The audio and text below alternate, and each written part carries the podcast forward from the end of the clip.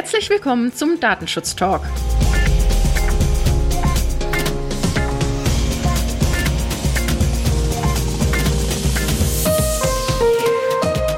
Wir begrüßen Sie zu einer weiteren Ausgabe der Datenschutz News. Wir haben heute Donnerstag, den 30. April 2020 und unser Redaktionsschluss war heute um 11 Uhr. Mein Name ist Laura Droschinski. Und mein Name ist Markus Sechel. Markus, wir haben ja heute wieder einiges an Pressemitteilung mitgebracht. Mit welcher Nachricht möchtest du denn beginnen? Tatsächlich dachte ich erst, wir hätten gar nicht so viel zu berichten, aber es ist doch einiges zusammengekommen. Meine erste Nachricht kommt vom Bundesbeauftragten für den Datenschutz und die Informationsfreiheit. Der hat eine Broschüre rausgegeben, und zwar die Info Nummer drei, die sich mit dem Thema Sozialdatenschutz beschäftigt. Eine sehr interessante Lektüre kann ich nur empfehlen. Die Idee ist, Bürgern die Möglichkeit zu geben, sich über das Thema Daten im Netz und soziale Sicherheit zu informieren. Und ich habe mir das angeguckt, neben ein paar allgemeinen Informationen zum Datenschutz wie Grundsätzen, wie die Datenhebung durch Jobcenter aussieht oder was bei der elektronischen Gesundheitskarte zu berücksichtigen ist. Also eine sehr interessante äh, Lektüre kann ich nur ans Herz legen. Hört sich auf jeden Fall super interessant an, werde ich mir auch mal angucken. Ja, in manche Abläufe im Hintergrund hat man ja als normaler Bürger gar keine Einsicht im Normalfall. Genau, die Frage auch immer der Rechtmäßigkeit ist ja auch eine ganz spannende. Dürfen die das überhaupt? Und das wird natürlich in dieser Unterlage sehr gut dargestellt. Ja, super schön. Professor Kelber und sein Team, die haben ihren Tätigkeitsbericht für das letzte Jahr den Termin verschoben. Also da kam im Laufe der Woche eine Information rein, dass die Übergabe des Tätigkeitsberichts für den Bereich Datenschutz, aber auch für den Bericht für die Informationsfreiheit an den Präsidenten des Deutschen Bundestages erst zum 17. Juni übergeben wird. Als Grund dafür sind die geltenden Maßnahmen zur Eindämmung der Pandemie genannt worden. Aber warten wir mal ab, was dann am 17. Juni so im Bericht steht. Einen kleinen Teaser hat es schon gegeben für den Bericht. Und zwar als Themenschwerpunkt soll einmal die Digitalisierung im Gesundheitswesen thematisiert werden, die Entwicklung bei den Sicherheitsbehörden und die Herausforderungen im Zusammenhang mit der künstlichen Intelligenz. Das ist aber, glaube ich, nicht die einzige Aufsichtsbehörde, die was verschoben hat. Genau richtig, denn man konnte jetzt im digitalen Zentralarchiv der Stiftung Datenschutz auch entnehmen in der Woche, dass am 28.04. nämlich der Tätigkeitsbericht aus Hessen nicht veröffentlicht wurde, sondern auch hier der Termin auf Mai verschoben wird. Also können wir abwarten.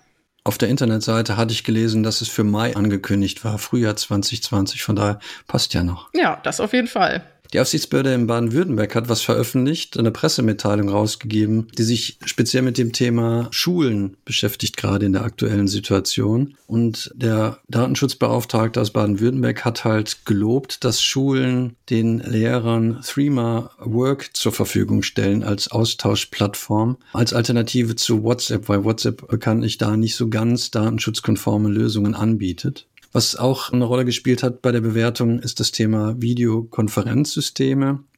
Da hat Zoom nicht so besonders gut abgeschnitten. Da gab es wohl auch in Freiburg einen Fall, wo während einer Unterrichtsstunde, die per Video abgehalten worden ist mit Zoom, die gesprengt worden ist. Es gibt ja dieses Zoom-Bombing, glaube ich, mittlerweile auch als Begriff. Und da wurden tatsächlich während der Schulstunde pornografische Bilder eingespielt. Also das war für den LFDI in Baden-Württemberg, für den Herrn Brink, ein deutliches Zeichen, da eben Zoom nicht zu empfehlen. Und mit dieser Handreichung zum Thema für Schulen in Baden-Württemberg kommt man, glaube ich, ganz gut zurecht.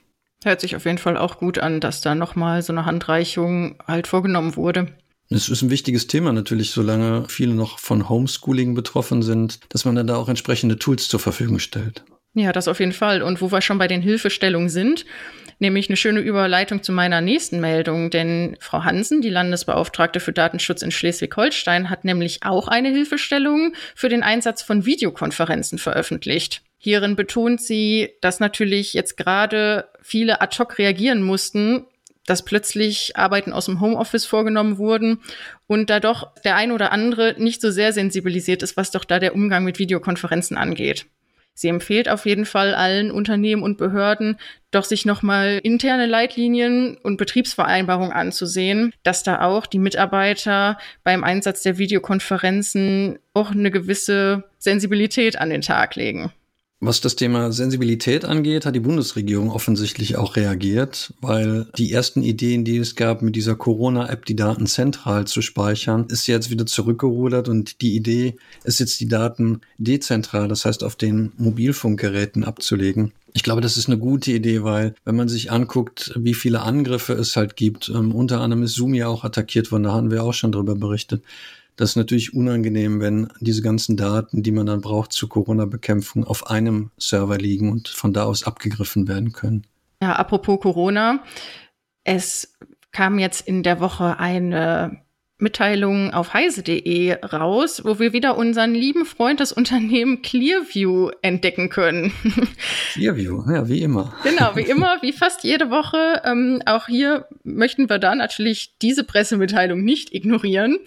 Ja, es geht im Allgemeinen darum, dass ja aktuell viele Spyware und Hacking-Firmen auf den Zug aufspringen möchten und Produkte entwickeln möchten, die doch zur Ausbreitung des Coronavirus oder dem entgegenwirken sollen. Und auch da möchte Clearview mitmischen. Das wurde wohl durch NBC News veröffentlicht. Die möchten natürlich ihre Gesichtserkennung Software zahlenden Kunden und Investoren anbieten, genau in diesem Zusammenhang. Und ja, man ist da fest davon überzeugt, dass man da auch in der Corona-Krise helfen kann, nämlich indem diese Gesichtserkennung auf Überwachungskameras gespielt wird und somit man dann auch logischerweise auswerten kann, welchen Kontakt infizierte Personen denn so hatten. Hoffen wir mal, dass das vielleicht auf dem Markt nicht so angenommen wird. Ist wie immer eine interessante Idee. Auf jeden Fall. Facebook ist jetzt auch eingestiegen in das Thema Videokonferenzangebote. Es wird ein Angebot geben, Messenger Rooms, was von Facebook angeboten wird. Und zwar ist die Verbindung zum Facebook-Server verschlüsselt, aber es wird keine echte Ende-zu-Ende-Verschlüsselung im Moment angeboten. Nach Aussage von Facebook ist es notwendig, um die Leistungsfähigkeit des Angebotes zu sichern. Natürlich arbeiten die dran, auch eine Ende-zu-Ende-Verschlüsselung hinzubekommen.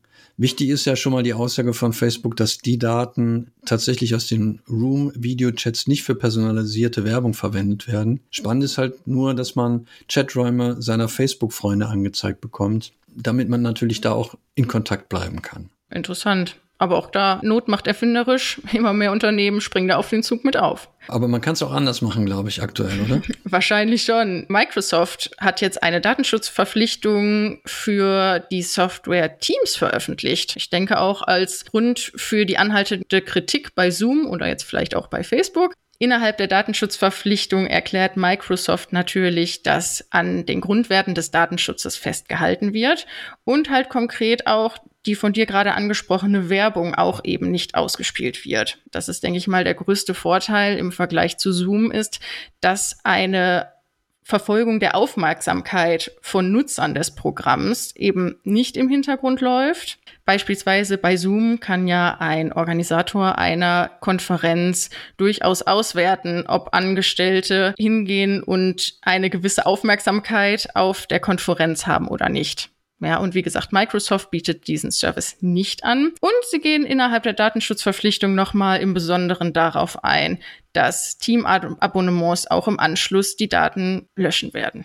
Interessant, also eine Datenschutzverpflichtung als Selbstverpflichtung finde ich auch interessant. Genau, richtig. Google hat veröffentlicht, dass es zwei Security Fixes gibt, die in den nächsten Tagen beziehungsweise in den nächsten Wochen verteilt werden. Damit werden zwei Sicherheitslücken geschlossen, die als High eingestuft sind. Es gibt im Moment noch wenig Details zu den Schwachstellen, weil Google damit die Möglichkeit nutzen möchte, das Zeitfenster zu vergrößern, was man braucht von der Installation, damit die Schwachstelle eben nicht von Angreifern genutzt werden kann. Also ich würde auf jeden Fall aufmerksam sein und sobald die Updates dann kommen, die auch Zeit zeitnah einspielen. Ja, aufmerksame Hörer unseres Podcasts wissen in der Regel, der letzte technische Tipp, den wir haben, leitet das Ende ein. Dennoch, heute ist es ein bisschen anders, denn wir möchten einen kleinen Literaturtipp abgeben für das lange Wochenende. Und Markus, den hast du ja mitgebracht. Genau, ich habe ja schon eigentlich mit einem Literaturtipp begonnen, mit der Information vom BFDI und möchte damit auch schließen mit einem Literaturtipp. Du hast es schon gesagt, es steht ja ein langes Wochenende vor der Tür. Das Wetter soll nicht so besonders gut werden. Da kann man sich doch mit der Publikation vom Fraunhofer Institut für System- und Informationsforschung, dem EASY, beschäftigen. Die haben nämlich ein Handbuch für die Praxis herausgegeben, was sich mit dem Thema Datenschutzfolgenabschätzung nach Artikel 35 der Datenschutzgrundverordnung beschäftigt. Es gibt also eine knappe Einführung in die Vorgaben der DSGVO zu dem Thema und der verbundenen Ziele, die mit der Datenschutzfolgenabschätzung erreicht werden soll. Und es wird dann in fünf Phasen gezeigt, wie man eine Datenschutzfolgenabschätzung praktisch umsetzen kann. Ein ganz interessantes Dokument, weil ich glaube, dass Datenschutzfolgenabschätzung immer noch ein Thema ist, was nicht alle Unternehmen ausreichend gewürdigt haben. Ja, und auch oft Probleme in der Praxis haben. Also wie setzt man es denn dann auch richtig und korrekt um?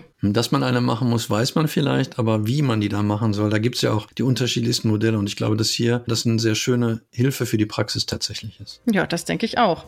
Ja, also das war's für heute. Unsere Pressemitteilungen haben wir vorgestellt, die wir am interessantesten fanden. Und wir möchten uns doch an dieser Stelle bei Ihnen recht herzlich fürs Zuhören bedanken. Aber auch ein besonderer Dank geht heute nochmal an unser Team, welches ja auch den Podcast jede Woche aufs Neue möglich macht. Wir wünschen Ihnen ein schönes langes Wochenende, machen Sie es gut und bleiben Sie gesund. Bis bald.